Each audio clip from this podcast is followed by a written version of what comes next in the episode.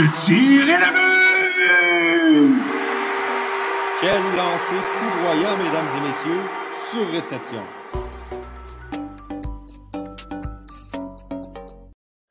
Et bonjour, mesdames et messieurs, et bienvenue à ce 27e épisode de Surréception, le podcast 100% hockey du Club École. 27, c'est un de moins que le podcast originel du Club École, qui lui s'est rendu à 28 épisodes. La semaine prochaine, on va donc célébrer le, fait que le podcast sur réception deviendra notre plus gros au Club École. Et déjà, avec la couverture du repêchage, on peut dire que c'est euh, le podcast qui a le plus de minutes à son actif. Euh, on peut déjà dire ça. Donc, euh, c'est quand même gros. C'est quand même pas pire. Et c'est grâce à vous. Donc, on vous remercie. Et on vous salue au passage, que vous soyez sur Facebook, Twitter, YouTube ou que vous nous écoutiez en direct, en rediffusé, peu importe la façon dont vous nous écoutez. Si vous portez attention à ce qu'on fait, on vous remercie, on vous aime, lâchez pas, let's go! Cette semaine, ben, on, a une grosse, on a une grosse semaine, on a un gros programme et euh, on va vous inviter à participer parce qu'on a beaucoup de points sur lesquels on veut avoir votre opinion. Donc, n'hésitez pas dans les commentaires, laissez-vous aller. On prend tout, on va réagir avec grand plaisir. Jérémy Labry, Victor Desilets et Antonin Martinovitch sont bien sûr avec moi cette semaine. Salut les gars, comment allez-vous? Ça va, ça va. Comment ça va, toi, Johan? Top shape, comme disent nos amis les anglophones. Très, très, content. Est-ce qu'on peut parler de l'énergie de Johan dans cette Ouais, ouais, c'est une belle journée aujourd'hui. Laissez-moi vous dire, messieurs, que euh, aujourd'hui est une grosse journée parce qu'aujourd'hui, je sors dehors. OK? au club école, hein, on fait des photos. On va se faire prendre en photo. Moi, je vais me faire poser tantôt. Et ensuite, on s'en va célébrer le lancement du magazine L'Apostrophe. Et moi, dans les derniers jours, j'étais confiné à la maison parce qu'on était à l'attente d'un résultat d'un test de dépistage de COVID-19 à la maison euh, qui finalement est négatif. Donc, je peux sortir. Je suis content. Écoutez, je suis, parti pour la gloire. Attention, annonce, euh, annonce exclusive de Johan ici. le club école fait des photos, mesdames et messieurs. Oh! Qu'est-ce qui s'en vient? Je sais pas. Hein? Étienne, hein? Étienne, le club école fait des photos. Swing ça grand. Et là, là, là, là, là, Bon, revenons à nos moutons, revenons au hockey. Euh, Canadiens de Montréal, hein, on va commencer avec les Canadiens de Montréal qui euh, ont été l'emporter face aux Jets de Winnipeg hier dans une belle remontée face à une équipe des Jets qui en arrache pas mal. En arrache quand même beaucoup ces temps-ci. Euh, Jérémy, on va pouvoir se partager le sujet là-dessus, mais on va commencer avec toi. Là, c'est six défaites consécutives pour les Jets. Oui, Nicolas Hillers est blessé, mais il y a beaucoup plus que ça. Ouais, complètement. Hier, les Jets, je les ai trouvés méconnaissables, sérieusement.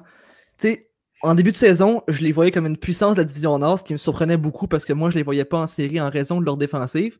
Et là, hier, malgré qu'ils ont mené 3-1 en deuxième période, D'ailleurs, trois buts qui ont été donnés par le Canadien, on, va, se le dire, c'était des buts donnés sur un plateau d'argent.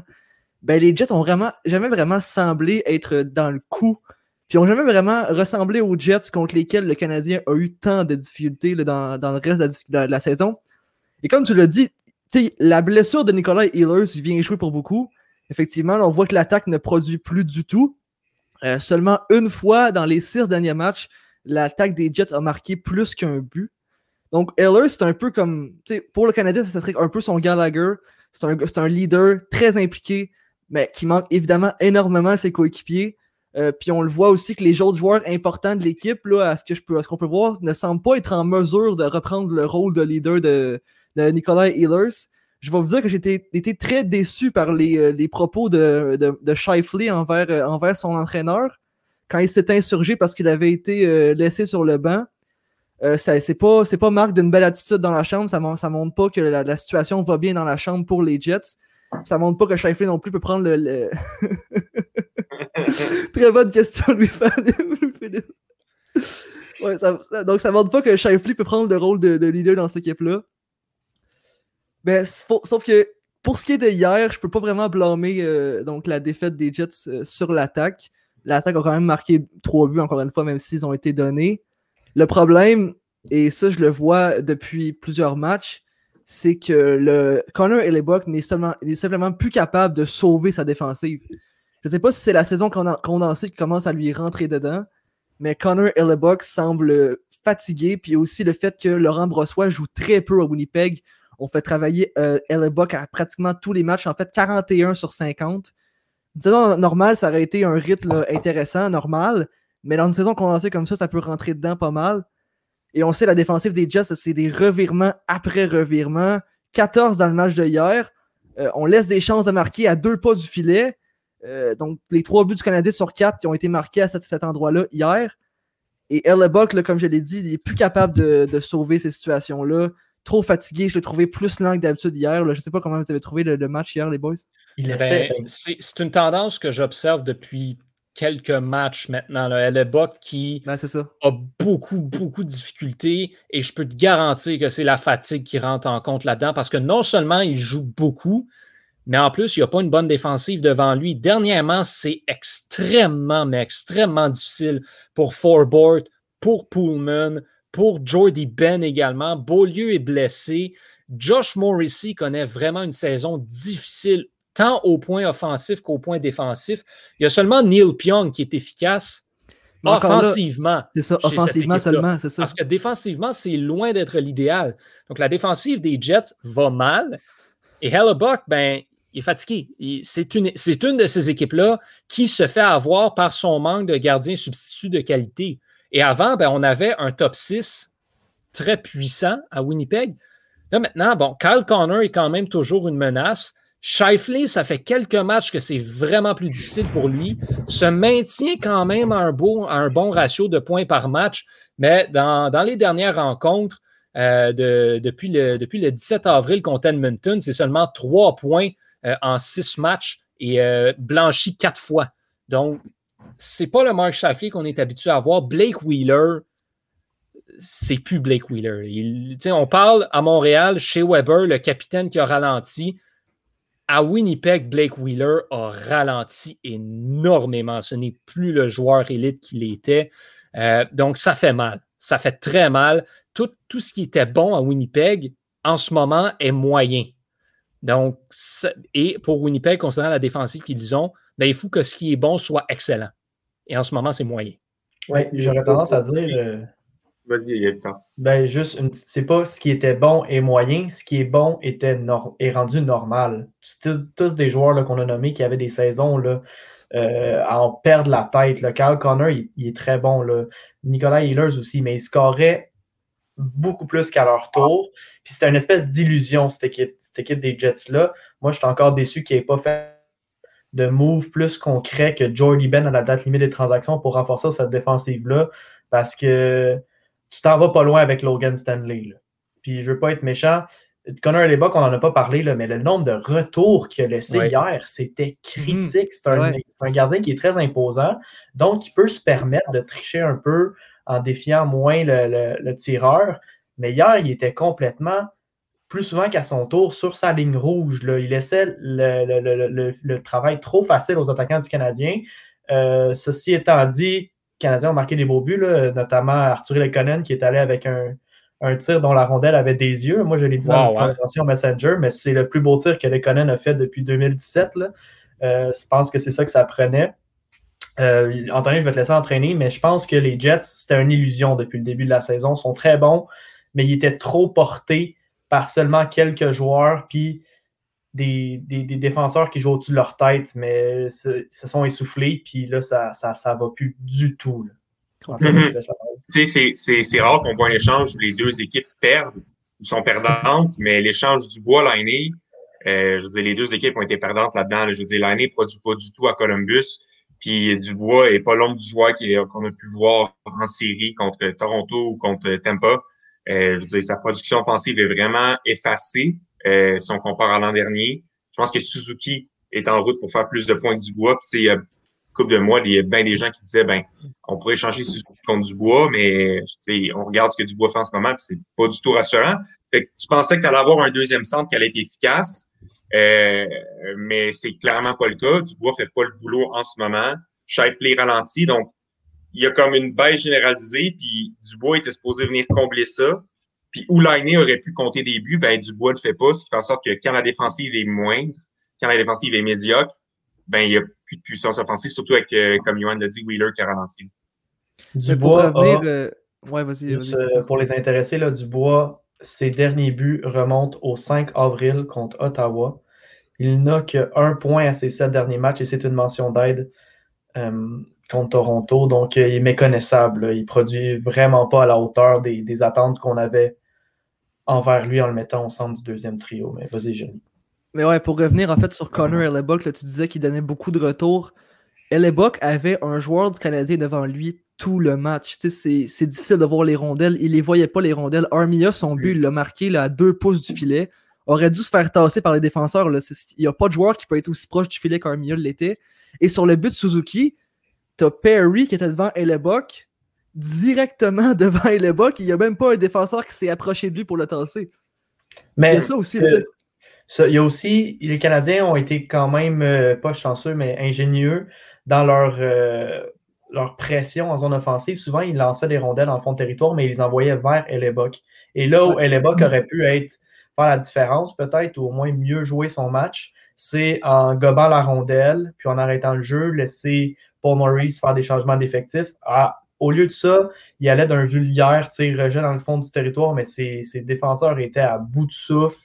Il avait les jambes lourdes. Puis Canadien reprenait instantanément la possession de la rondelle, puis pouvait y aller de, de, de, de, de- circulation de rondelle. Je pense que c'est la, la ligne de Frolic, Stall et Perry qui a dû passer à un moment donné euh, 80 secondes. Mais ça, quand- c'est le signe. Quand le club des aînés du Canadien, là, la ligne des aînés là, est capable de menotter ta défensive, là, puis tes cinq joueurs en zone euh, offensive, ben, ça en dit long. C'est-à-dire que c'est une équipe qui est à bout de souffle, puis Hellebuck les a malheureusement pas aidés hier. Il y a une Tu- équipe qui est à bout de souffle. bien. Puis il y a un gardien. bien. Il y a un gardien qui est en panique aussi, là, clairement. Je veux dire, quand il, quand il renvoie la rondelle, il veut créer quelque chose parce qu'il y a un sentiment d'urgence c'est chez les Jets. Là, rendu à six défaites de suite, là, on se rappelle que le Canadien avait été écrasé sur la place publique l'année dernière en ayant eu huit défaites de suite. Donc on n'est pas loin au niveau des, au niveau des Jets. là. Ouais, mais le marché de Montréalais est loin d'être le même qu'à Winnipeg. Ça, les. Jets se feront pas blâmer pour avoir huit défaites de suite. C'est certain. Paul certain. Maurice va se faire blâmer, par contre. Paul Maurice n'est pas apprécié à Winnipeg là, dernièrement. Il- ça se- je ne serais pas surpris, en tout cas, qu'il ne finisse pas la prochaine saison euh, derrière le banc des, des en- Jets. En même temps, c'est pas, super juste parce que regarde la défense qu'il y avait il y a trois ans, puis regarde la défense qu'il y a en ce moment. Dire, il a sûr. perdu Bufflin, Sherrod, Myers. Il, il a tout perdu sa défense. Ils l'ont laissé avec Neil Pionk. Trouba qui est parti, ils l'ont laissé avec Neil Pionk puis Logan Stanley, c'est la première paire. Sûr qu'ils fassent avec ça. Il a beau être le meilleur coach au monde, tu gagneras pas une coupe, puis c'est bien difficile de faire les séries quand ta défense a l'air de ça. Fait moi, je trouve sûr. que Paul Maurice, ça a été un des, des entraîneurs les plus constants dans les 5-6 dernières années. Euh, il a fait le boulot avec ce qu'il avait. À défaut de pas avoir de succès dans les séries, je trouve qu'il a mené son club à bien dans la saison régulière. Puis il a toujours donné à son, à son club une chance de gagner. Mais là, Krim, si tu enlèves tous ses effectifs, Wheeler qui performe plus, ton défenseur numéro un, c'est Neil Pionk, puis Hellebuck qui joue 40 games sur 50, mais ça devient un petit peu difficile de performer. Fait que je trouve que le blâme est injustement porté sur Maurice en ce moment. Je, je suis d'accord avec ce que tu dis. C'est une équipe, puis comme Victor disait, c'est une équipe qui est fatiguée, les Jets. Ils sont brûlés. en ce Mais là, pour euh, peut-être, on peut peut-être enchaîner, les gars. Est-ce que vous pensez que les Jets pourraient perdre leur troisième place dans la division Nord euh, au dépend du Canadien de Montréal? S'il y a une petite euh, séquence de victoire du côté des, du bleu-blanc-rouge, Johan, Il faudrait, qu'il y ait une séquence de victoire, puis une séquence de défaite, puis que les étoiles s'alignent bien comme il faut. Moi, je le, moi, je le vois pas arriver. tu sais. Les, les Jets, si on regarde ce qui s'en vient pour eux, là, euh, ben, Il y a beaucoup vont, de matchs contre les Canucks, là, je peux te dire. vont suite. jouer deux fois contre les Canucks et deux fois contre les Sénateurs. C'est ça.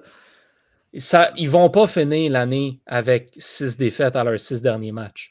Mais remarque que les, les, les sénateurs sont Les surprenants. sénateurs jouent très bien. Les en ce sénateurs jouent très les bien. sénateurs jouent très bien, mais tu sais, c'est pas les Maple Leafs de Toronto. Et Montréal va jouer trois fois contre Toronto dans ses derniers matchs. Mais je serais prêt à dire que si les Jets continuent à, à jouer comme ça, ils vont perdre contre les sénateurs. là. Les sénateurs jouent très bien. Ils ont un système. Contre les Canucks aussi? Oui, contre les Canucks aussi, parce que les, les Canucks ont été capables de surprendre les Maple Leafs en revenant euh, d'un lockdown COVID.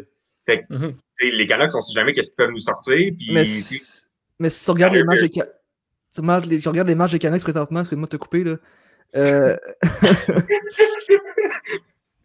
on, a, on a des Wi-Fi qui, qui, qui marchent à deux, à deux rythmes différents, je pense.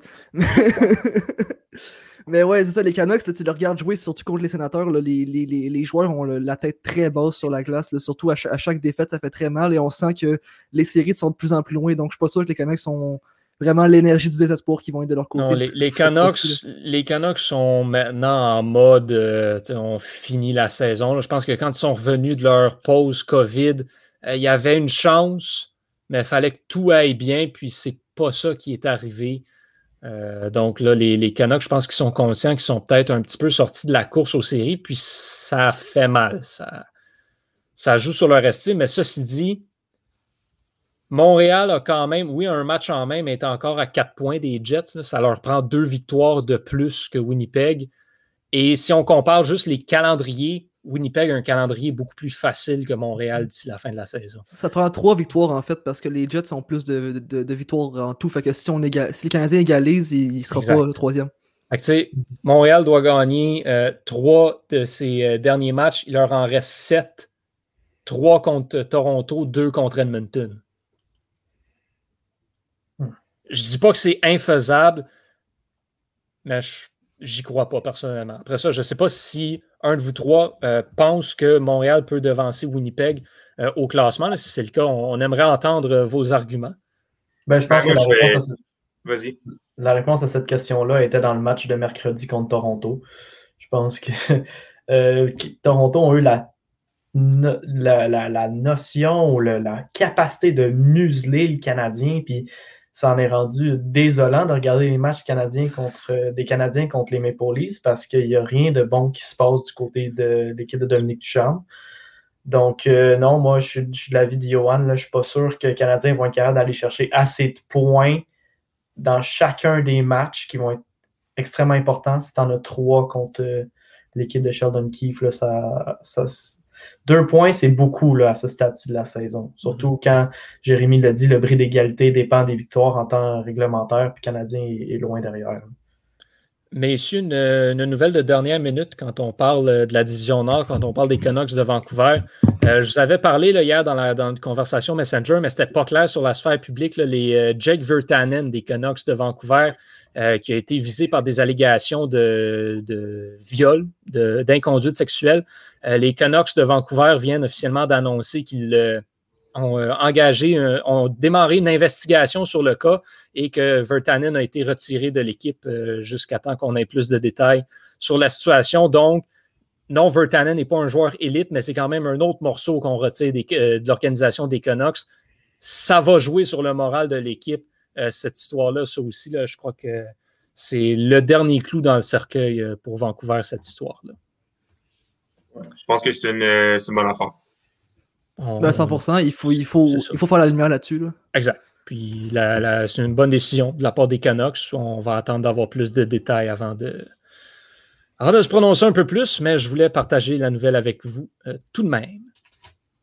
On va parler maintenant euh, ben, des Canadiens. Hein, on va en parler. Euh, on avait une question dans le, chat de Louis-Philippe.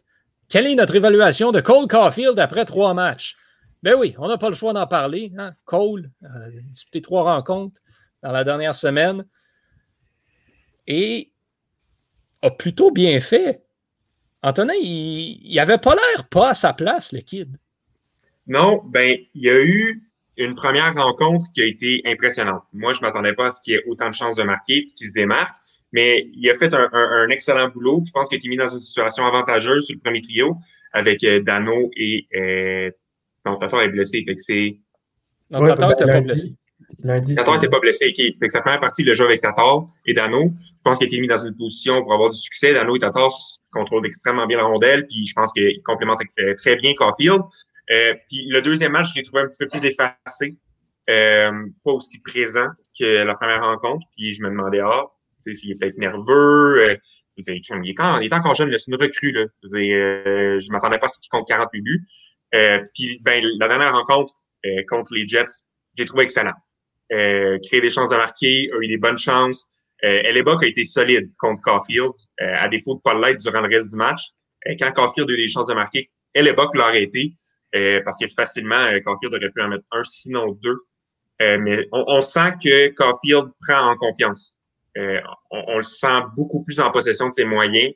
on sent qu'après chaque chance de marquer, on sent que ses jambes s'activent, puis qu'il fait comme Ah, Colin, je, commence à, trouver le rythme, puis à, trouver mes repères sur la patinoire, puis on sent que ça s'en vient de son premier but. C'est pas cette partie-là, c'est pas ce soir, ça va être euh, dans, dans, vraiment pas long parce que Caulfield, tu peux pas le garder euh, hors de la, la, feuille de pointage longtemps. Euh, moi, j'ai bien, bien, bien aimé ce que j'ai vu. C'est pas ce que vous en pensez, les gars. Caulfield fit bien, en fait, dans l'alignement du Canadien. On a des joueurs dans l'alignement du Canadien comme Armia ou comme Toffoli. C'est des gars que ils gardent la rondelle. Gallagher aussi garde la rondelle très longtemps, peuvent attirer des défensifs, des défensifs sur eux. On va dire qu'Armia est incapable de finir par la suite, mais les autres le sont. Le sont. Donc, on a, on a ces gars-là qui attirent le défensif sur eux et un Caulfield que j'ai vu souvent se démarquer tout seul devant le filet ou tout seul bien placé à la gauche dans son bureau. Il, mystifie un peu les défensifs par le fait qu'il est tellement bien positionné. Il hmm. va devoir par contre travailler son positionnement parce que des fois dans la Ligue nationale, le, positionnement doit changer avec les défenseurs qui, qui lisent encore mieux le jeu. Par contre, j'ai trouvé tout le temps bien placé et ça va débloquer Caulfield. On l'a vu, comme tu l'as dit, avec, euh, avec les Jets hier. trois chances, très bonnes chances devant le filet. qui, il aurait dû les mettre dedans. Dans la, dans la NCA, il les aurait mis dedans. Le jour qu'il va trouver son rythme, il va marquer ce gars-là, c'est clair. Ben, petit fait intéressant aussi, là, les gars. Si Caulfield ne marque pas ce soir, ça ferait en sorte que c'est la première fois de sa vie depuis qu'il a 7 ans que Caulfield ne marquerait pas un but dans quatre matchs consécutifs. ça, ça vous donne une idée du genre de scoreur qu'il est. Euh, puis je pense qu'on l'a vu, puis c'est un peu pas les attentes qu'on avait, mais on, s'est tous dit qu'on n'allait pas regarder Cole Caulfield jouer pour ses replis défensifs puis ses batailles à un contre un sur le long de la bande. On veut voir le Cole Caulfield qui a été capable de marquer à tous les niveaux. Puis hier, il y a des petits, il y a des c'est vraiment hier, comme Antonin l'a dit, qu'il a trouvé son là, puis il y avait des petits réflexes d'un marqueur naturel. Son, son jeu, là, quand il s'est défait du défenseur, il est allé derrière le filet, puis s'est caché un peu comme dans l'angle mort de Connor Lebock, a failli profiter d'une passe de John Merrill. D'ailleurs, toute une passe de John Merrill pour marquer. Ben, Caulfield, des buts comme ça, là, il va en marquer tellement dans sa vie. C'est un étudiant de la game. Puis je je suis convaincu qu'en ce moment, c'est comme une éponge. Puis il est en train d'asperger, pas, d'asperger parce qu'asperger, c'est l'inverse.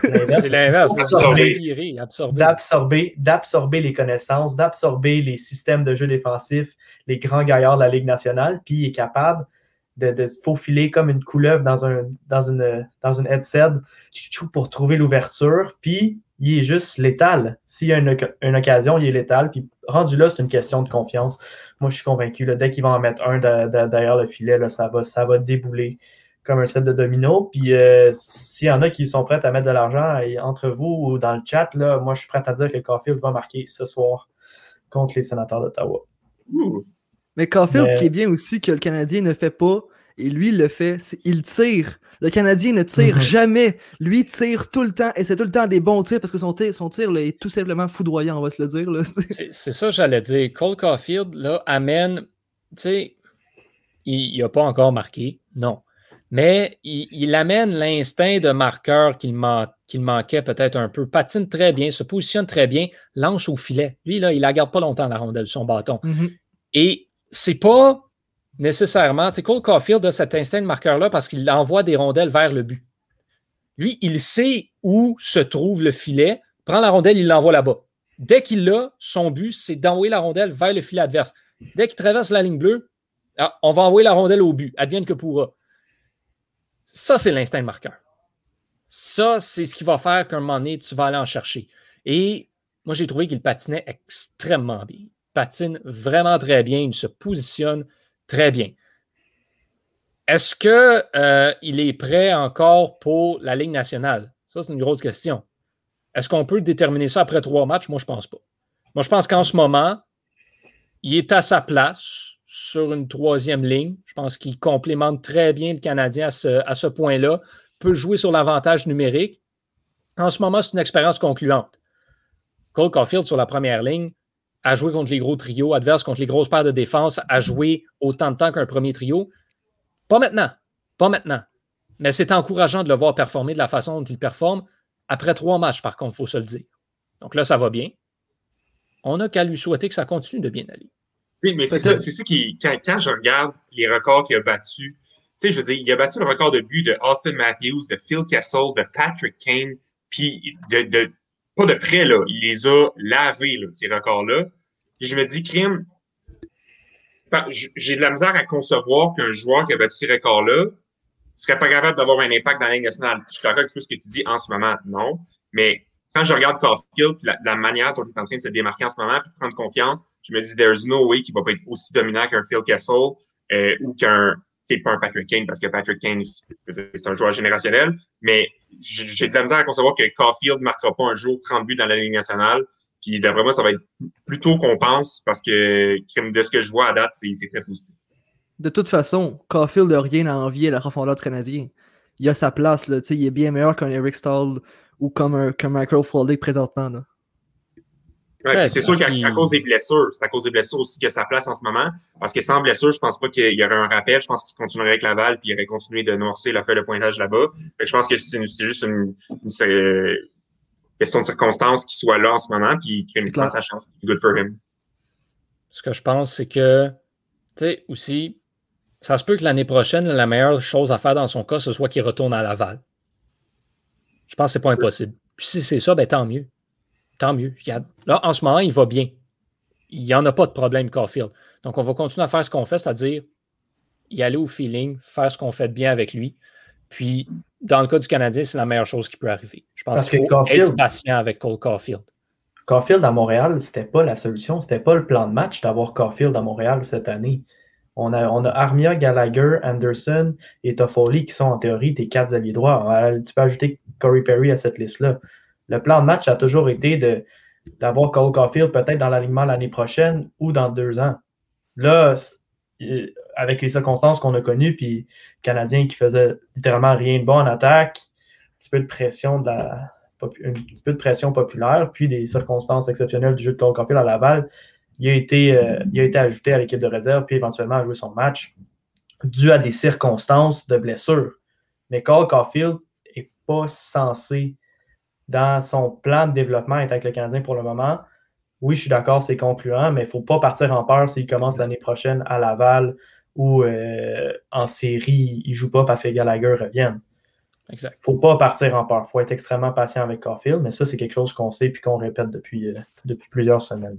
Ah, on peut bien le répéter et c'est pas toujours tout le monde qui comprend, malheureusement. En parlant, en parlant de jeunes, les gars, je ne sais pas si c'était dans l'ordre du jour, mais Romanov, Charrot, comment est-ce que vous avez trouvé ça hier soir?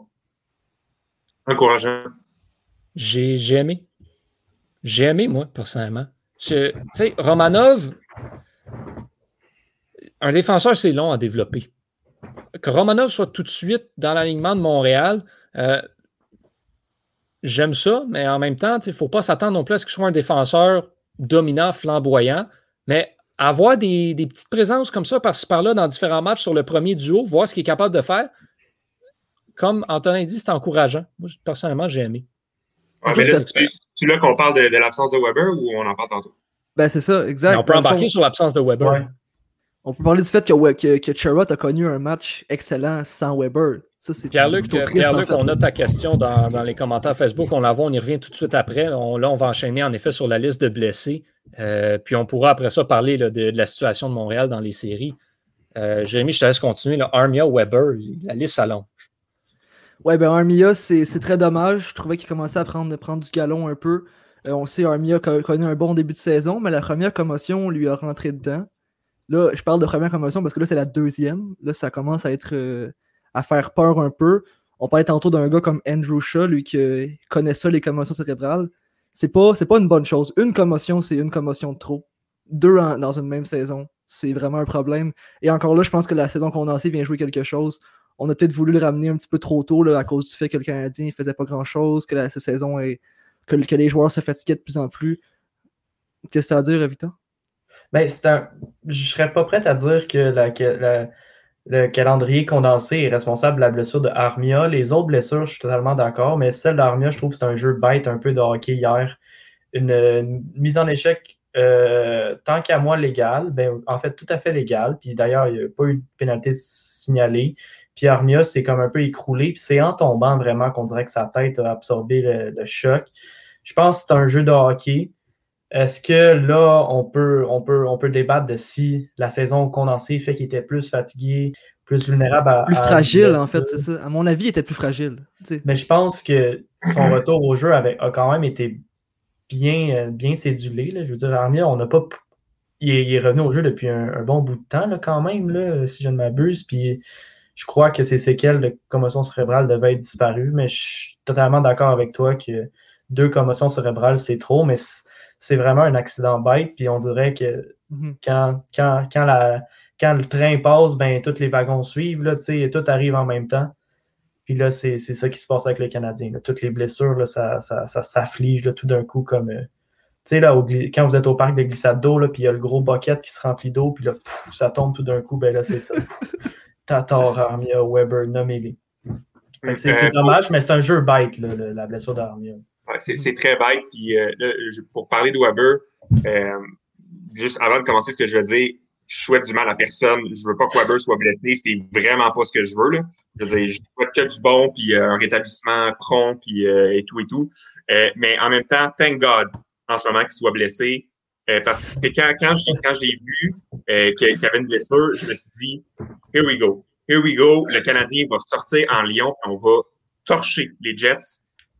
Parce que je me suis dit, Weber, depuis le début de la saison, est atroce puis c'est pas la première fois que je le dis puis qu'on en parle, Weber est atroce. Et quand tu as un défenseur qui est atroce, qui joue 22 minutes par soir, ça devient difficile de gagner une, une partie de hockey parce que Weber est dernier dans les sorties de zone contrôlées. Euh, il fait pas des bonnes premières passes, il est une nuisance. Moi, dans ma tête à moi, là, Weber, il nuit au CH depuis le début de la saison. Puis moi, je me suis dit, tu mets un autre défenseur à sa place pendant 22 minutes, il peut pas faire pire. Il va faire que mieux que Weber. Peu importe qui, peu importe qui qu'on a en ce moment comme défenseur. Puis je me suis dit, Weber, puis là, bravo, la saison est finie, on gagne la coupe. Pas à ce point-là, mais je me suis dit, c'est sûr qu'on va, on va devenir une équipe dominante. C'est exactement ça qui s'est passé. Avez-vous comment on a joué la dernière partie contre les Jets? Oui, les Jets ont été pas bons, mais on a été excellents aussi. Le Canadien est excellent. Mm -hmm. Puis, moi, je pense que c'est, c'est pas à l'avantage du Canadien de refaire venir Weber, à moins qu'il soit à 100% Parce que ce qui est pas capable de donner sur 100% s'il donne 90 de, de médiocrité, ben, c'est pas très beau. C'est exponentiel avec Weber en plus. Ça, ça tombe bien. Ça tombe bien en plus parce que Romanov, j'étais vraiment déçu quand ils l'ont mis sur le sur l'équipe de réserve parce que Romanov commençait vraiment à jouer du bon hockey. Et là, on a un jeune en confiance et on le met sur l'équipe de réserve. J'étais pas d'accord. Et là, j'ai eu, ma, eu ma preuve en fait hier parce que Romanov, avec Charrot, était vraiment en confiance. Dans, euh, à la ligne bleue, il a été très mobile, a pas hésité à garder la rondelle le temps qu'il fallait et a, laissé la chance à Charrot de jouer le jeu que Charrot aurait dû jouer depuis le début de la saison et qu'il est constamment pogné en rattrapage avec un Shea Weber qui crée des erreurs. Évidemment, là, je dois donner le, but de, Paul Stachny à Charrot et, Romanov. On s'entend qu'il y avait un gap très grand entre les deux défenseurs à ce moment-là. Mhm. Mais c'est la seule erreur. Puis les, les, Jets ont été vraiment opportunistes parce que sinon, le reste du temps, le, le duo était, était, parfait, à mon avis. Oui, puis moi, je peux juste imaginer Charrot qui, qui, voit une rondelle se lancer dans le fond de son territoire, qui se retourne pour voir Weber euh, qui est en train de traîner un piano, puis finalement qu'il le voit pas, puis qui capote un petit Alors si, je suis avec Romanov, puis Romanov est déjà dans le fond de la zone, puis il fait Oh my God, c'est-tu beau ça, quelqu'un qui s'est patiné? Ben, puis ça, ça vraiment, il d'être avec un défenseur mobile qui est capable de faire une bonne première passe. Je dis, tu sais, thank God, hallelujah, j'ai hâte que Weber revienne, mais en même temps, je suis content d'être avec Romanov. Ben, c'est, je dirais même que Charrot bénéficie plus de l'absence de Weber que Romanov. Parce que là, vous, vous le dites, là, on peut imputer le but de Stachny à Charrot, mais on peut créditer totalement le but de Lekonen à Charrot aussi. Mm -hmm. Parce que c'est lui qui fait ça. On en a, on en a peut-être pas assez parlé, mais les experts de RDS et TVA Sport l'ont mentionné à maintes reprises. Le Canadien n'avait pas assez d'appui de ses défenseurs en attaque. Puis là, Charrot était complètement le quatrième homme. Puis c'est par lui que la passe, puis le, le jeu s'est joué au complet. Donc, mm. c'est ça qu'on aime voir de Charrot. Puis on, je pense j'en ai moi-même parlé il y a deux semaines. Charrot a quand même marqué 9 buts ou à peu près là, la saison dernière, sa meilleure saison offensive. On a vu qu'il est capable d'appuyer l'attaque. Il a un bon coup de patin, il a un bon tir. Puis il n'est pas fou offensivement en termes de lucidité. Ouais. Puis, puis, même chose pour Romanov. Exactement. Romanov, Romanov euh, est capable de s'impliquer offensivement, a un bon upside euh, offensif. Non, c'est pas lui qui va marquer le plus de points, mais va avoir une implication en zone offensive qui n'est pas à négliger. Oui, puis, puis ce que j'aime aussi du fait que Romanov soit avec Charrot, c'est que Romanov a une autre gear. Il y, a, la gear où il joue, puis il est solide, puis il y a la gear, qui, il y a des fils qui se touchent, puis il devient comme un demi-dieu, puis il est capable de partir en zone offensive, de patiner plus vite, de donner des grosses mises en échec. Tandis que Weber, c'est une gear, puis c'est la vitesse numéro un. C'est tu traînes ton piano, puis tu fais des erreurs. Mais Romanov est capable de, de relever son jeu d'un cran, puis quand les, la, la, partie devient plus intense, c'est super important puis intéressant ce que ça amène parce que ça, ça soulève les autres joueurs aussi. Quand Romanov est capable d'aller donner une grosse mise en échec, ben ça, ça donne l'énergie au banc en même temps. Là. Puis même sur l'avantage numérique. L'avantage numérique, Romanov fait tourner la rondelle, patine, va devant le filet des fois aussi, fait des belles passes. Euh, Weber, on le laisse sur l'avantage numérique, mais Weber, il tire plus. Il tire plus partout. Je veux dire, ça. Et même, même quand il tire, il tire tout le temps au mauvais moment. Il tire sur un joueur. Donc, qu'est-ce qu'il fait encore là? Romanov était, en, était, était, encore mieux que lui sur toutes les situations de jeu. Ouais. Mais ça va être. Euh, là, c'est quand même juste un match là, de Romanov et Charles. Il y a de quoi être excité. Mais ce soir, contre des adversaires euh, qui bougent la rondelle extrêmement vite, des attaquants très rapides, ça va être le, le de fun. De, ça va être le fun. Ça va être particulièrement intéressant de voir la communication peut-être entre ces deux-là.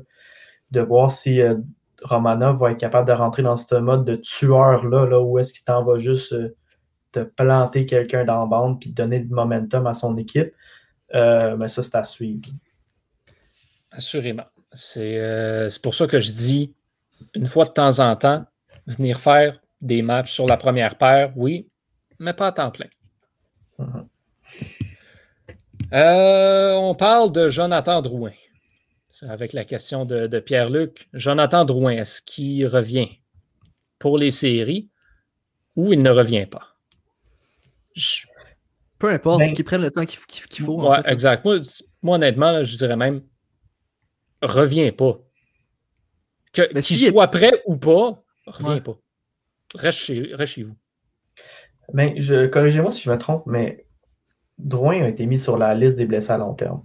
Exact. Et quand tu mets un joueur sur la liste des blessés à long terme, c'est six semaines d'absence. Donc, Drouin ne veut pas revenir avant les 40 prochains jours. Puis les séries vont commencer avant les 40 prochains jours. Est-ce que tu ça. veux ramener un Drouin rouillé dans ton effectif si jamais il se sent mieux en deuxième ronde? Si, là, il commence à avoir beaucoup de si là, dans ça. mon propos. Là. Si Canadien sera dans deuxième ronde, si euh, Drouin se sent mieux, si Drouin est en forme pour jouer, moi, je dirais, écoute, Jonathan, là, puis un peu comme dans, un peu comme dans l'annonce de Belle, écoute, prends, prends sur, ben, pas prends sur toi, là, mais prends ton temps, parce qu'il n'y a pas de presse. Puis ça a été un peu désolant de voir certains commentaires sur les réseaux sociaux à son égard, le traitant de Snowflake et tout, mais il y a, on peut parler de commotion cérébrale, on peut parler de tendon d'Achille, mais il n'y a rien de plus fragile que la santé mentale.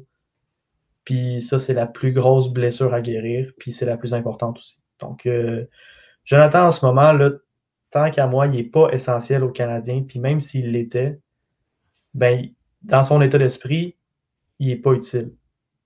Fait c'est pour le mieux de tout le monde, puis particulièrement pour lui, qui reste à la maison. Fait que moi, je ne m'attends pas à le voir en série. Somme toute, Jonathan Drouin, c'est un excellent joueur de hockey. Puis je ne dirais pas non à le revoir dans l'entourage de l'équipe si son état d'esprit, si son mental est à la bonne place, mais pour le reste, là, moi, je m'y attends pas. Bien d'accord. Ben, c'est parce que c'est surtout ça. Il faut que Montréal se rende en deuxième ronde, surtout pour qu'il puisse revenir. Déjà là, c'est pas fait d'avance. Euh, puis moi, c'est ça. Même s'il est disponible, regarde, attends l'année prochaine, Body. Montréal va, va, faire sans toi. Si, si le Canadien se rend en finale de la Coupe Stanley, OK, viens-t'en, on va prendre toute l'aide qu'on peut. Mais si c'est pas ça, non. Euh, Canadien, entraîneur, Rocket, Joël Bouchard, Dominique Ducharme. Euh, ce sont des mots qui sont revenus dans les mêmes conversations dernièrement. Canadien de Montréal, bon, euh, on dit souvent Dominique Ducharme, peut-être pas comme entraîneur-chef, ça ne marche pas. Joël Bouchard comme coach du Canadien de Montréal, l'année prochaine, y croyez-vous, oui ou non, et pourquoi, Victor? Oui, euh, que, si j'aimerais voir ça, oui. Si j'y crois, non. Euh, mais il y a un côté, une espèce de côté rationnel puis émotionnel qui, qui, me départage par rapport au sujet. Joël Bouchard, je le trouve mourant. Je trouve qu'il est divertissant dans ses, dans juste sa façon d'entraîner avec son maudit casse rouge, dans ses propos d'avant-match. c'est un, un, showman, tu sais, puis c'est sûr que lui, il se plairait dans un marché comme Montréal. Par contre, je suis de l'avis que Joël Bouchard, c'est peut-être un des meilleurs enseignants du hockey. Puis quand tu es dans la Ligue nationale, tu plus là pour jouer à, gardienne puis jouer à maternelle. Je pense que Bouchard, euh, là, ça va très bien ses affaires avec le Rocket de Laval. Faut pas oublier que les équipes, par contre, dans la Ligue américaine, dans la division du Rocket, sont atroces. C'est pas reluisant, le Heat de mm-hmm. Stockton, le Moose de Manitoba, les, les, les Marlies, puis les Sénateurs. C'est pas des très bonnes équipes de la Ligue. Euh, Je vous invite d'ailleurs à aller écouter l'intervention que j'ai faite d'un bout à l'autre, le podcast d'Étienne sur le Rocket et la Ligue américaine, où je me disais justement, le Rocket va bien, mais pas d'adversaire. C'est ça. Somme toute, le, le Rocket joue très bien, puis ça, c'est en grande partie, sinon que, en, que responsable, c'est Joël Bouchard mais il n'y a pas vraiment eu d'adversité ou de difficulté ou de problème à surmonter pour le Rocket cette année. C'est là qu'on voit les compétences d'un coach, dans sa capacité d'adaptation, dans sa réaction, dans fouetter ses troupes quand ça va mal. Puis ça, c'est juste pas arrivé pour le Rocket de Laval. Je crois que euh, de le monter dans la Ligue nationale l'année prochaine, ça serait précoce. Je suis plutôt de l'avis que euh, les Canadiens doivent y aller vers peut-être un entraîneur, puis là, on, l'a dit mille et une fois, comme Gérard Galland, qui a plus de, vécu au niveau même de la Ligue. Puis Joël Bouchard, il est comme ses joueurs, il est en développement dans la Ligue américaine. Puis j'aimerais ça le voir, mais j'y crois pas, puis je suis pas sûr que ça soit la bonne affaire pour Joël Bouchard, pas qu'on le brûle, puis pour le Canadien. Parce que c'est pas la Ligue nationale, c'est pas un, pas un, CPE. si on, on se base un peu sur ce qui se dit dans le, dans le monde journalistique le québécois. J'ai entendu hier Martin Maguire en parler beaucoup, euh, TVA Sport en a parlé, et si on se fie à leurs informations, il y a de l'intérêt pour Joël Bouchard, que ce soit dans le Canadien ou dans le reste de la, Ligue nationale de hockey. Et je pense mhm. pas que le Canadien puisse permettre de perdre un, Joël Bouchard. Donc, si pour le garder, il faut le monter, ne serait-ce qu'assistant coach, peut-être, pour, pour essayer au début je serais prêt à le faire, mais effectivement, c'est clair que Joël Bouchard est un pro du développement des joueurs. Cependant, il ne faut pas négliger non plus le fait que c'est un, homme de hockey très bon en général, un homme très stratégique, puis je pense que c'est ce qui manque aux Canadiens beaucoup, de la stratégie. On sent que le Canadien patine un peu en, rond, les joueurs se demandent un peu où, aller, puis Dominique Ducharme, désolé, mais c'est un peu une pancarte, je veux dire, c'est méchant ce que je viens de dire, mais tu sais, c'est malheureusement, on dirait que son influence n'est pas nécessairement le très grande sur ses joueurs. J'ai l'impression qu'un Joël Bouchard pourrait, avoir une influence plus grande et établir un système de jeu qui fonctionnerait peut-être mieux à Montréal. Tu sais, euh, on dit, et Pierre-Luc le mentionne, puis je suis le premier à le dire, Joël Bouchard, euh, faudrait le laisser à Laval parce qu'il est excellent avec les jeunes, développe les joueurs, comprend euh, la situation des, des, plus jeunes. Je pense à ça ça fait longtemps qu'on dit que Yesperi Kotkaniemi, la situation n'est pas idéale pour lui à Montréal. Là, si l'année prochaine, dans l'effectif, tu as Kotkaniemi, euh, Suzuki, Payling, Evans, Romanov, Caulfield, peut-être qu'il devient intéressant, Joël Bouchard, à ce moment-là, de l'avoir à Montréal pour encadrer ces jeunes-là qui sont le futur noyau de l'équipe. Donc, les encadrer, pouvoir dire à l'entraîneur-chef Hey, tu sais, peut-être que les faire jouer dans cette situation-là, ça marcherait. Je sais pas. Peut-être. Ils, connaissent ça, les jeunes. Donc, là, oui, en effet, plus j'y pense, plus je me dis, c'est peut-être pas si fou que ça comme idée, surtout considérant le nombre de jeunes que Montréal est supposé avoir dans les prochaines années dans son alignement. Parce que c'est pratiquement certain que Joël Bouchard va recevoir des appels d'ici ah la fin de l'année, comme un Benoît Gros, euh, comme un Kevin Deneen euh, donc, euh, dans, le reste de la AHL aussi. c'est des, des, entraîneurs qui fonctionnent très bien, puis il y a de l'intérêt, c'est certain. Puis je pense pas, comme je l'ai dit tantôt, que le Canadien peut se permettre de perdre un, gars comme lui après avoir perdu des Julien Brisebois, par exemple. non, entièrement d'accord avec toi là-dessus. On va aller un peu ailleurs dans la Ligue nationale. vous en avez un petit peu parlé tout à l'heure. Andrew Shaw avec les commotions cérébrales. Euh, c'est terminé pour lui euh, dans euh, sa carrière de hockeyeur. Les médecins lui ont recommandé d'accrocher ses patins en raison, de, en raison de toute son historique de commotion qui n'est pas très jojo. Et ben c'est, dommage. Andrew Shaw, j'en ai beaucoup parlé à Retour en Force. si vous avez des choses à dire sur lui, je, vais, je vais vous laisser y aller. C'était un vrai de vrai. Je pense que c'est comme ça qu'on peut le dire. Ben, c'est ça. Il, est fait dans un moule qui est, qui est juste unique. Là.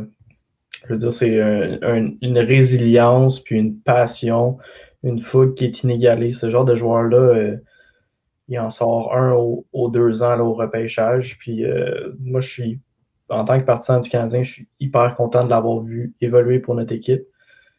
Peu importe le résultat, peu importe le soir, peu importe l'adversaire, il se donnait corps et âme, puis il faisait tout en son possible pour fouetter les troupes. Puis ça, ça, signifiait, dans son cas, sacrifier son corps. Puis là, ben, c'est le temps qu'il arrête de penser à l'équipe, puis qu'il pense à lui, puis qu'il pense à son équipe à maison, à sa famille. Puis c'est la bonne décision qui a été rendue parce que on a vu les affaires avec des Bob Robert, puis tous les joueurs qui ont eu des problèmes tellement déplorables suite à leur carrière, puis c'est pas c'est pas une chose que n'importe que je souhaiterais à mon pire ennemi. Fait que bonne chose pour Andrew Shaw. Johan, tu trouves dommage qu'il ait pris sa retraite? Moi, je serais prêt à dire que je trouve dommage qu'on l'ait forcé à prendre sa retraite. À, cause des, des commotions cérébrales, qu'on en soit encore là à discuter de ce problème-là. Avec l'avancée des produits de hockey, euh, la Ligue semble encore avoir beaucoup de difficultés à protéger ses joueurs. Et même les joueurs, il faut que les joueurs apprennent que le hockey ne vaut pas la peine de bousiller ton cerveau. sais le sport n'en vaut pas la peine. C'est pas juste le hockey, c'est le football, c'est le rugby, c'est le soccer, c'est tout. Tu parles de Bob Probert, euh, Victor. J'écoute des fois Guillaume Latendresse qui lui aussi a dû prendre sa retraite en raison des commotions. Il l'a dit, là, il, est fin trentaine, il, a mal à la tête, des problèmes qui, vont, qui vont rester avec lui toute sa vie. Ça vaut pas la peine, le sport, de, vivre ça. Puis jamais est-ce qu'un médecin devrait avoir à dire qu'il faut que tu prennes ta retraite, à mon avis. Là. Dans des, dans des euh, circonstances un petit peu plus reluisantes, par contre. Euh, Ryan Miller a également annoncé qu'il allait se retirer à la fin de la présente saison. Ça, Ryan Miller, si vous étiez un partisan des Canadiens de Montréal euh, durant les fins des années 2000, début des années 2010, vous le détestiez profondément à l'époque où il portait l'uniforme des Sables de Buffalo. Euh, Ryan Miller qui se, va se retirer comme étant le gardien américain avec le plus de victoires dans l'histoire de la Ligue nationale de hockey, a participé euh, aux Olympiques de Vancouver en 2010 avec les, avec les, les États-Unis, est le gardien sur lequel Sidney Crosby a marqué le, fameux but en or, a également été retourné aux Olympiques ensuite en 2014. un, des, un des 30 gardien avec le plus de victoires en carrière, plus de 300 victoires pour Ryan Miller euh, au, cours, euh, au cours de cette carrière-là, justement, 390 pour être exact, 289 euh, défaites. Et ben, Ryan Miller a joué dans une époque également où il y avait des, des égalités, donc 87 matchs nuls, ce qui n'est pas rien de ce côté-là. Euh, et euh, ben, on quand même 44 jeux blancs aussi en carrière. Euh, Ryan Miller, c'est. écoute, on peut l'haïr autant qu'on veut à Montréal, mais il y a eu toute une carrière quand même. Et il a toujours trouvé le moyen de rebondir. Ça, ça c'est pas fini. quand il est parti de Buffalo, c'était pas. il n'était plus le gardien superstar qu'il avait déjà été.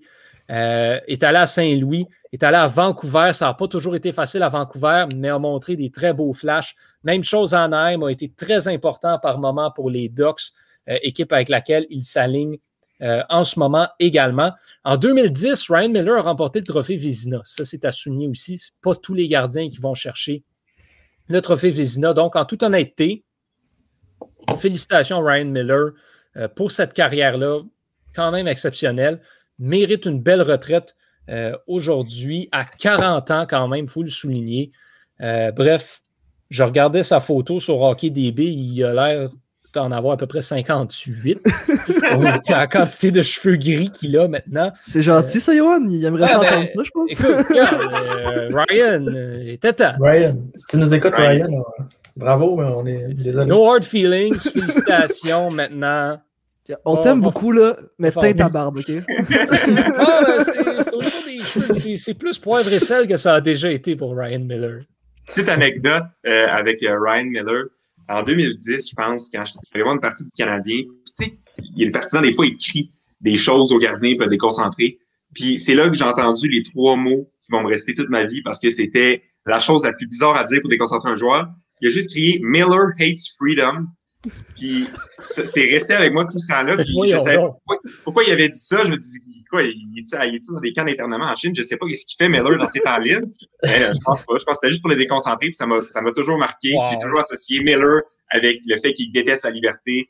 Puis voilà, voilà la fin de mon Miller, le dictateur totalitaire. La face cachée de Ryan Miller. Le- on, a, quelques instants encore pour parler euh, du, euh, du championnat du monde de hockey U18. On est en fin de session, on n'a pas suivi ça euh, autant qu'on voulait, mais c'est toujours, toujours intéressant de voir des jeunes espoirs qu'on n'a pas l'occasion de voir au championnat du monde junior nécessairement. Quand on suit le Canada, c'est une équipe qui comporte Shane Wright et Connor Bedard surtout deux joueurs qui ont obtenu le statut exceptionnel dans la Ligue canadienne de hockey et qui performent très bien. Bedard, dans la Ligue de l'Ouest, a été plus que concluant cette année. Shane Wright, capitaine de la formation canadienne euh, au championnat U18, a ouvert le, tournoi avec une, euh, avec une performance de trois buts. Brent Clark également, un des, un des bons espoirs pour le prochain. Euh, pour le prochain repêchage qu'on avait un petit peu perdu de vue en Slovaquie, là, vient peut-être d'aller marquer beaucoup de points au niveau de son statut de futur joueur, euh, je ne dirais pas vedette, mais vient de regagner des places au classement du prochain repêchage, assurément. Et on en suit un autre particulièrement, je ne sais pas si vous avez vu ça passer. Ça, c'en est un qui est sous le radar de tout le monde pour euh, le, le repêchage de Connor Bedard, justement. Matvei Mishkov. Oh Ben, boy! c'est pas juste sous le radar, Johan. Moi, je dirais même que c'est peut-être le prochain débat Crosby-Ovechkin. Mishkov, Bédard, ça commence déjà à faire des petits Ouais. remous là, dans, les, euh, dans les réseaux sociaux. Bédard plus associé à Crosby parce que c'est un joueur si intelligent, si bon constructeur, mais qui excelle, qui excelle partout sur la patinoire, alors que Matvei Mishkov, c'est un laser, là, un fusil laser, là, de la façon qu'il tire, de la façon qu'il marque des buts. Il est tellement euh, dominant en zone offensive. Tu mets la rondelle sur son, sur son palais, puis c'est euh, une chance sur deux qu'elle soit dedans. Là. Donc, à euh, 5 pieds 10, 160, à 5 pieds 10, 159 livres. Par contre, on est loin d'Alex Ovechkin en termes de gabarit. oui, ça c'est clair. Mais, Mais il y a 16 ans. Ouais, c'est ça. Il y a Ouais, le temps de grandir, il y a le temps de prendre du poids. Mais j'aime quand même, la, j'adore la comparaison que tu Je fais. entre pense les deux. qu'il joue en- dans la MHL, je crois, en Russie pour le moment, et son Wow. ratio Ouais, de. c'est c'est vraiment bon, ça, la MHL. Je vous le dis tout de suite, les boys. là, C'est c'est pas, c'est pas une ligne de jeunes. là, C'est une ligue, c'est genre la AHL de la KHL. ça, Cin- là. 52 points avec euh, Saint-Pétersbourg en 50 matchs dans la MHL cette saison. C'est ça. Je crois qu'au même âge, il y a à peu près le même euh, points per game, le même euh, point par match, le ratio de points par match que Kucherov à cet âge-là. Euh, il y a des, je crois qu'il a marqué plus de buts aussi qu'Ovechkin à cet âge-là dans la compétition. Donc, euh, c'est un solide prospect. Si on avait Crosby gaucher, Ovechkin droitier, ben là, on inverse les rôles. Là, ça va être Mishkov gaucher, Bedard droitier, mais c'est à peu près la seule différence qu'il y a dans cette comparaison, là, Crosby-Ovechkin. C'est cool parce que c'est à peu près 20 ans plus tard, 2023, alors qu'Ovechkin se fait repêcher en 2004, Crosby en 2005. On a Sébastien dans le chat qui nous dit que Dylan Genter est solide aussi, mais je crois que euh, ça ne surprend pas vraiment beaucoup. là. C'est un pur marqueur. Dylan euh, Genter, là, je te dirais, c'est le joueur que son, son draft stock, si je peux utiliser l'expression anglaise, a le plus monté cette année. mhm. Beaucoup de gens, incluant moi, le voyaient au début de la saison, fin top 10. Il va être top 5 au prochain repêchage, ce gars-là. Mais lui avait surpris plus d'un euh, analyste euh, au camp d'entraînement de Team Canada Junior au mois de décembre dernier. Avait marqué, je crois, cinq buts dans les quatre matchs préparatoires qui étaient intra-équipe, on le rappelle. Puis c'était un peu à la surprise de tout le monde qui avait été coupé. Mais on le sait, là, Team Canada, c'est pas, pas, pas, pas nouveau. Là. Souvent, les joueurs plus jeunes, il y avait, 17 ans, il y avait des circonstances exceptionnelles aussi qui faisaient qu'on pouvait avoir des joueurs comme Kirby Duck, euh, notamment sur l'équipe. et Bowen Byram. Fait qu'il n'avait pas réussi à se tailler une place, mais certainement, là, lui, là, il est en progression euh, exponentielle depuis le début de la saison. Il me fait penser un peu à, à Jack Quinn, qui au début de l'année de au début de l'année 2020 était quoi? Peut-être euh, classé en fin de première ronde. Mhm. On le sait, il a fini par sortir au huitième rang avec les Sables de Buffalo. Genter, par contre, je dirais un meilleur joueur d'ensemble que Jack Quinn. là. Il, Oui, il- oui, oui, il oui, n'est oui. pas top 5 pour rien. là. Puis, tu sais, Shane Wright a, a compté trois buts. Fine. Mais il y a un petit peu de crédit qui revient à ses compagnons de trio, dont Dylan Genter. Ouais, Si les boys, euh, si je peux, je peux juste me corriger, là, euh, la MHL est bel et bien une ligue junior. C'est la VHL, Ouais. la, la ligue américaine de la KHL. Hum. Excellent. Ben, merci, euh, merci des précisions, mais quand même, plus qu'un point par match. Mm, C'est très bon, c'est très bon. Là. C'est excellent. C'est excellent. Puis, quand même, euh, juste 16 ans. Il faut le rappeler. Ouais. Bon, ce soir, maintenant, le Canadien de Montréal affronte euh, les sénateurs d'Ottawa. Qu'est-ce qui se passe? Comment ça va finir? Est-ce que Victor Mété va marquer son deuxième but? Je ne sais pas si vous avez vu le, le but qu'il a marqué en échappé. Bravo, Victor. Euh, bref, Canadien sénateur ce soir. Jérémy, tes prédictions. Euh, ben, je serais prêt à dire que ça va être un match serré. On sait, comme je l'ai dit à, à Tonnerre avant, le- avant l'épisode, là, les sénateurs jouent très bien. Euh, J'ai fait un hot take Antonin euh, tantôt. Je sais pas, je, je Oh. peux le partager ici. Là. À mon avis, si les, si les sénateurs continuent à jouer comme ça, l'année prochaine, ils vont être parmi la course pour les séries. Euh, par- Ben oui. Parce que Ben oui. C'est c'est pas tant un hot take, en fait, je me rends compte. Là. Ben, moi, je le partage. moi, je suis convaincu qu'Ottawa va pouvoir être dans la course. Si ce n'est pas l'année prochaine, dans deux ans, ils font les séries assurées. Ben, ça va dépendre s'ils sont capables de faire jouer Chabot moins de 42 minutes par game. là. ouais, ouais. Et Sinon, ça va être difficile. Pour ta part, Victor, tu penses quoi pour la saison prochaine avec les sénateurs? Ah, ben moi, j'étais plus concentré sur le match de ce soir, vois-tu? Ouais, mais on va, y, on va y retourner. Là. Je- on va y retourner. Je veux vraiment savoir si c'est moi qui ai un hot take ou si c'est Antonin qui voit pas les choses comme du monde. Ben, de dire qu'ils vont être dans la course, c'est euh, c'est pas fou. Là. Par contre, je pense que les circonstances vont changer beaucoup. Puis, tu sais, les sénateurs, là, je dirais pas qu'ils sont sur un trip en ce moment, là, mais c'est tu sais, comme quand tu es l'équipe au hockey puis t'es pas si bon dans ta ligue locale. Puis là, tu t'en vas à un tournoi à Thetford Mines une fin de semaine. Puis là, toute l'équipe passe la fin de semaine ensemble. Tu joues au mini-hockey dans les couloirs. Tu manges la pizza dans, dans, dans la salle commune. Puis là, t'es tellement tout bien bondé together que finalement, vous sortez des performances hors du commun, puis tu te ramasses en demi-finale du tournoi de Thetford Mines quand ça. là. sixième sur huit dans ta ligue à, à Laval. Ben, c'est un peu ça, je pense qu'avec les bulles présentement dans la Ligue nationale, les sénateurs voyagent juste au Canada. Euh, c'est un peu comme un tournoi, un tournoi d'hôtel. Tandis que l'année prochaine, il va y avoir beaucoup de voyagements, beaucoup d'équipes différentes. Les jeunes, ça va être beaucoup plus difficile pour eux. Puis, on va probablement avoir un retour à la division Atlantique, Tampa Bay, euh, Boston, Toronto, Canadiens, Floride. Panthers. Puis t'as Buffalo qui peuvent pas faire pire. Donc, euh, donc tu sais, ça va être ça va être très relevé là, comme calibre, probablement plus, ben, Mhm. pas probablement, beaucoup plus solide que ce qu'on a cette année. Donc, de dire qu'ils vont être dans la course, honnêtement, je trouve que tu te mouilles même pas, Jérémy. là. Mais euh, Ben, c'est Antonin qui a pas rapport. Mais, mais moi, j'ai une question par contre. Euh, L'histoire du tournoi à Tedford Mines, c'est-tu un fait vécu, ça? C'est clair, il a, il a dit Laval à la fin, je voulais demander ça moi aussi. As-tu comparé ta vie avec la, avec la situation des sénateurs? C'est moi, Tim Stutzley. Non, mais, Jeez. Oh boy, ok. c'était trop facile. là. Il n'y a pas juste euh, Antonin qui peut raconter des anecdotes ici. là. Bon, euh, on, on approche de la fin de l'épisode, donc euh, rapidement, Pierre-Luc nous dit 3-1 but gagnant Caulfield pour Montréal. Sébastien nous dit 4-3 en overtime. Caulfield encore. Euh, moi, je vais dire Caulfield ne marque pas le but gagnant ce soir. Euh, désolé de mon négatif. Regardez, c'est comme ça. Euh, mais le Canadien va l'emporter. Oui, ouais, ouais. d'habitude, euh, je prends, je dis que Montréal va perdre. Ce soir, Montréal l'emporte par la marque de 4 à 2. Est-ce qu'on sait qui est devant le filet? Caden Primo. Primo. Nice. Moi, je vais avec une victoire écrasante du CH avec un 6 à 1. Et tabarouette, Wow, OK. wow. Bon, euh, les sénateurs ne sauront pas quel train. C'est euh, pour ça qu'ils pensent qu'ils sont pas dans la course aux séries. Ouais, exact. Ils pensent encore qu'ils sont pourris.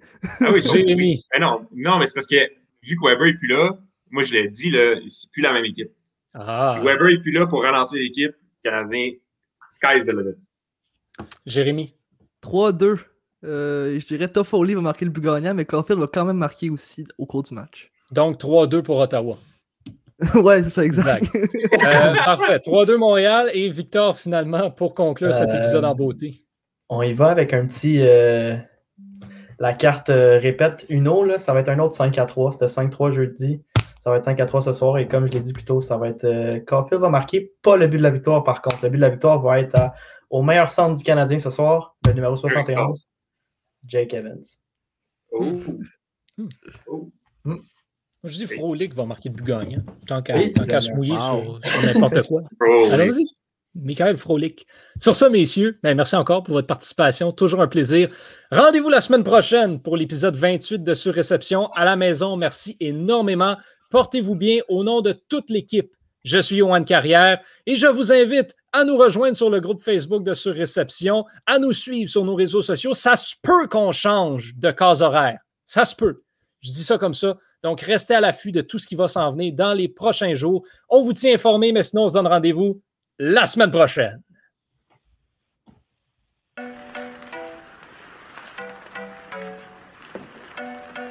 Le tir but! Quel lancer foudroyant, mesdames et messieurs, sur réception.